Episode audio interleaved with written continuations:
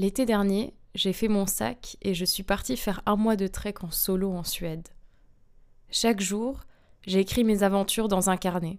J'ai ri, pleuré, vu des choses magnifiques. Alors j'ai envie de vous partager ces moments en vous lisant ces notes.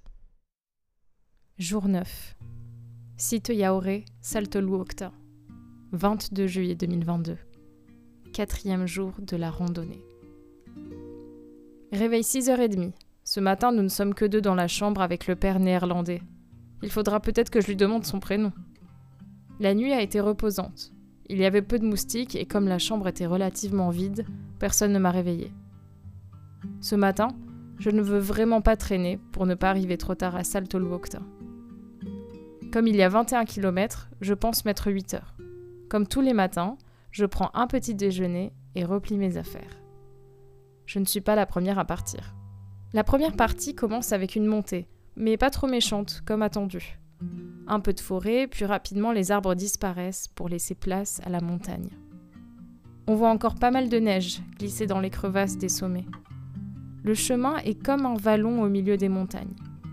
Encore un paysage différent des autres jours. C'est très beau. Le plateau s'aplanit sur quasiment la totalité du chemin, ce qui rend l'exercice agréable. Le soleil est même sorti et je fais ma pause déjeuner au soleil. La température est fraîche, on doit être en dessous de 10 degrés.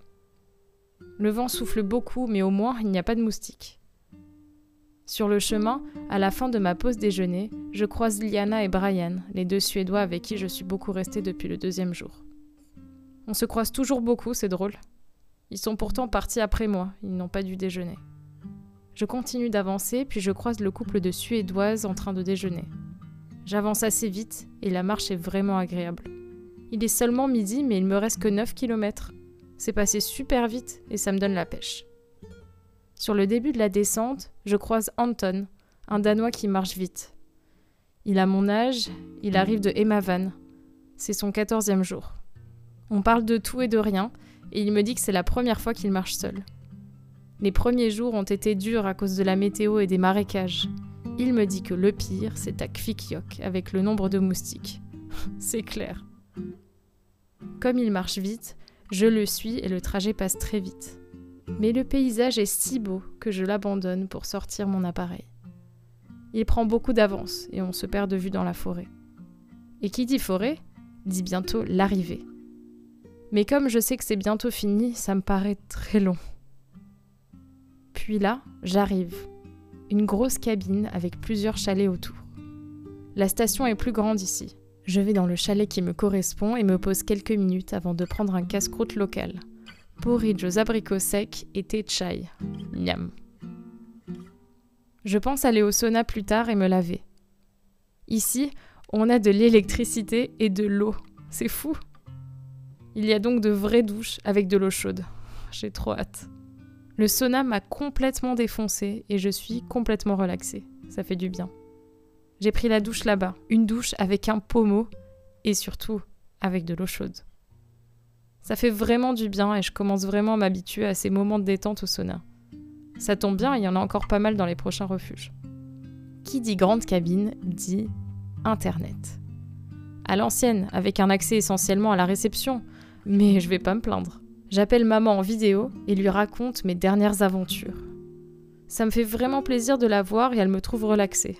Merci le sauna. En réalité, mon corps est assez meurtri, mais. Mais il me reste encore six jours devant moi. Tout le monde est allé au buffet ce soir car il y a un restaurant dans le refuge. De mon côté, je suis pour la première fois seule dans la cuisine et ça me fait assez bizarre. C'est un peu triste, mais je m'étais pas mal habituée à la présence des autres. Je me fais mon premier repas lyophilisé décathlon, de la semoule aux légumes. C'est copieux et bon, ça fait du bien. Plus on va vers le nord, plus j'ai l'impression d'avoir faim. Les premiers jours, je devais me forcer pour manger, mais j'ai pris l'habitude maintenant. En rentrant dans la chambre, que je partage avec une Suédoise âgée et une jeune Allemande, Tabea, j'échange pas mal avec Tabea, qui me prête son livre sur le Kungsleden. Je regarde les prochaines étapes et songe à changer mon itinéraire pour les jours à venir. Après réflexion, je verrai demain. Il va a priori pleuvoir les prochains jours.